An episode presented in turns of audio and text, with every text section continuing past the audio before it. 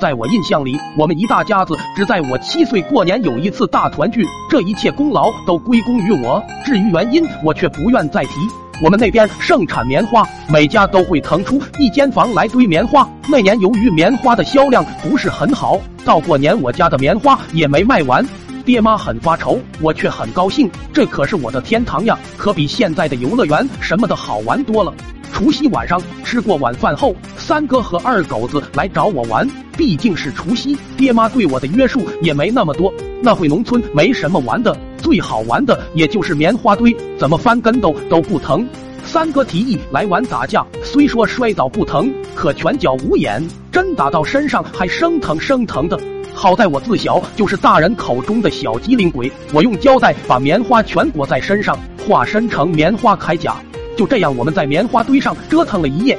我们这边的习俗，第二天一大早，晚辈要给长辈磕头拜年，这是我最喜欢的环节。因为磕完头，爷爷会给很多糖果和几毛的拜年钱。我们玩了一晚上，早就忘了时间。等我发现时，太阳已经升得老高了。我铠甲也顾不上脱，赶紧跑到爷爷家磕头。但我爷爷看到我穿着一身白，认为很不吉利，所以一脸的不开心。不光拜年钱，甚至连糖果都没给。但他不说，我又一个小孩哪里懂这些，一心只想糖果和钱。再加上一晚上没睡觉，眼睛酸得很，眼泪根本控制不住就流了下来。我坐在院子里哭的时候，好几年没回来的二叔回来了，看到我哭，问我怎么了。我抬头看着他说：“二叔，你终于回来了。”爷爷，爷爷，他……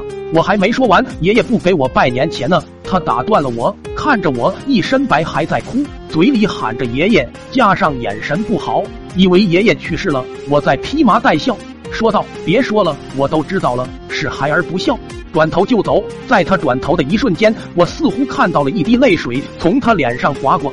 我哭了一会，也觉得没意思，想找三哥玩。刚去三哥家，他就对我说：“仲二，没事，我奶奶说了，过年去世是喜丧。”我听得莫名其妙。等我回到家时，发现院子里站了许多人，几乎和我家有血缘关系的都在。他们人手一条白布，只有我爹手里拿着一根细柳条。